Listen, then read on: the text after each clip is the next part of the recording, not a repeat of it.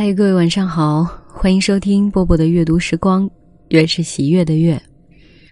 今天要读的这篇文章是我自己的，很荣幸和世界交手三十五年了。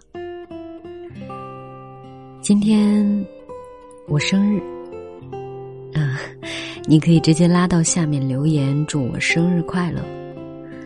不瞒你们说。我是最近这些年才开始按时过生日的。以前，因为我妈妈不太记得，我就也不太注意。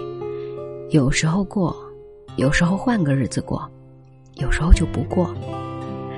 但是不怪你哦，老妈，毕竟你也不记得弟弟的生日，你记得爱我们就好了。最近这些年，为啥要过生日呢？因为渴望收到祝福和礼物呗。妈妈不在身边，工作环境也比较孤单。有了孩子以后呢，在家就更没啥地位，那就只好寻求一个日子成为关注点，比如过个生日什么的。但我不太记得自己的年纪，就是需要那种用计算器按。二零一九减掉一九八五，算一下那一种。在《黄帝内经》里，我的年纪应该要从娘胎里开始算起，就三十五啦。女子五七，阳明脉衰，面始焦，发始堕。这段话我都能背下来了。大意是说，女人三十五岁时，面容开始发黄了。憔悴了，头发开始脱落了。头发倒是还好，我发量一直挺够的。面容也不是今年才开始憔悴，生了孩子开始就没有睡过特别安稳的觉了。所以啊，我特意去拍了一组照片然后不可避免的需要修图，发在朋友圈的时候，大家都说好瘦好美呀，只有自己知道。这是照片呢，但还是要留着。老了可以跟孩子们说：“看呐，老娘三十五岁的时候还这么美呢。”我小时候觉得，三十岁都是好老好老的年纪了，想都别想三十五。我妈三十岁的时候，我都是小学生了，写作文已经开始拿奖了。作文内容就是写妈妈爱唠叨，但是很爱我。没想到这么多年过去了，他还是这么爱唠叨。我现在懂了，他会永远爱我，就像我每天跟孩子们说爱他们一样远。过去的一年，我的变化，守在这个号的人都看到过。每周一篇的汇报，整理着自己所读所想。有朋友跟我说：“你不能老写自己呀。”我说：“这就是自己的账号啊，太普世的观点，经书里才有呢。”我做账号、读文章，首先肯定是为了愉悦自己，也因为想分享才读才写。只是慢慢的，它影响了一些人。就像微博上一个姑娘给我留言说，从高三听我节目，直到现在大学毕业，谢谢我陪她长大。就是突然间，我成了那种可以陪人长大的人。只要我坚持做下去，会有更多人见到我说听我节目长大的吧。但我也还年轻哦，我才三十五哦，我也需要继续长一长。除了体重以外，我需要在精神、心灵以及银行账户的数字上都长一长。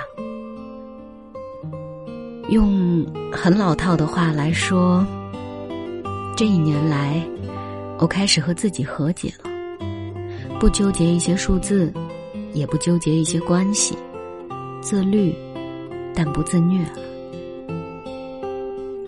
前不久拆过一次令我忐忑的体检报告，也持续吃过一些中药西药，鼻炎快要好了哦。可是身体啊，不负众望，又新添了其他毛病。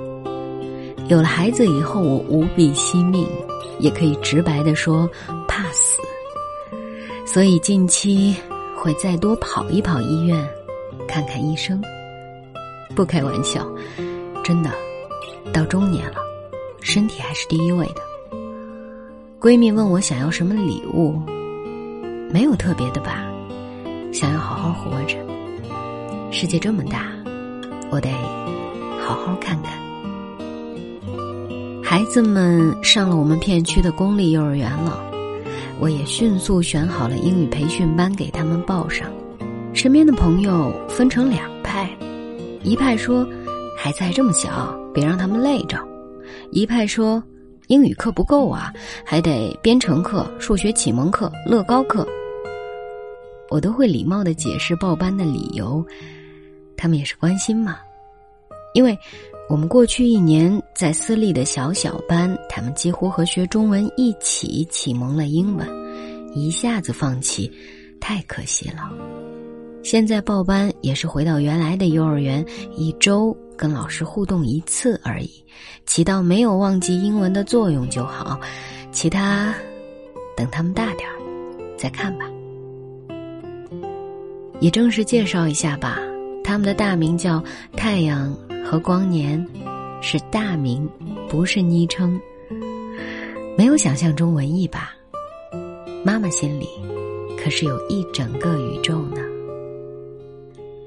上礼拜接到了十点读书的橄榄枝，这个对我职业生涯影响最大的前前东家，邀请我回去开通十点 APP 上的账号，并且我已经在公号读过两次头条文章了。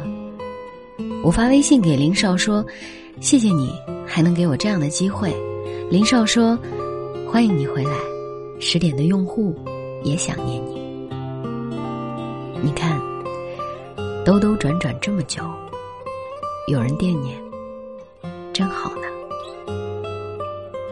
多么荣幸，是我爸妈这样的父母生了我。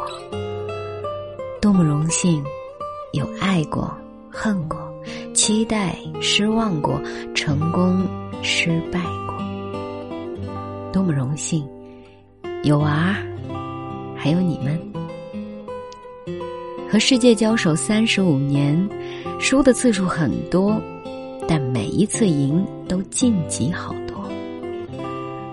如果人生是个进度条，我希望它只走到了三分之一，还有很久很多的剧情。等我去开启呢。明天中秋，提前预祝大家节日快乐！我要放假两天，不营业。我是波波，我在厦门跟各位说晚安喽。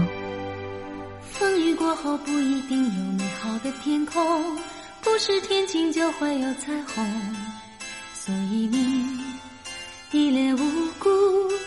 不代表你懵懂，不是所有感情都会有始有终，孤独尽头不一定惶恐，可生命总免不了最初的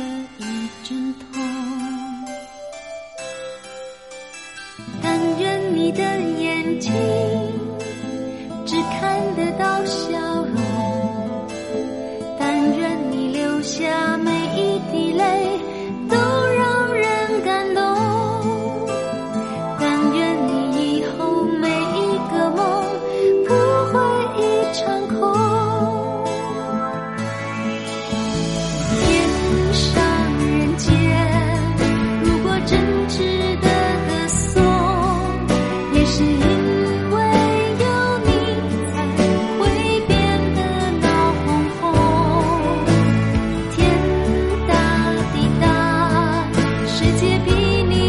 想。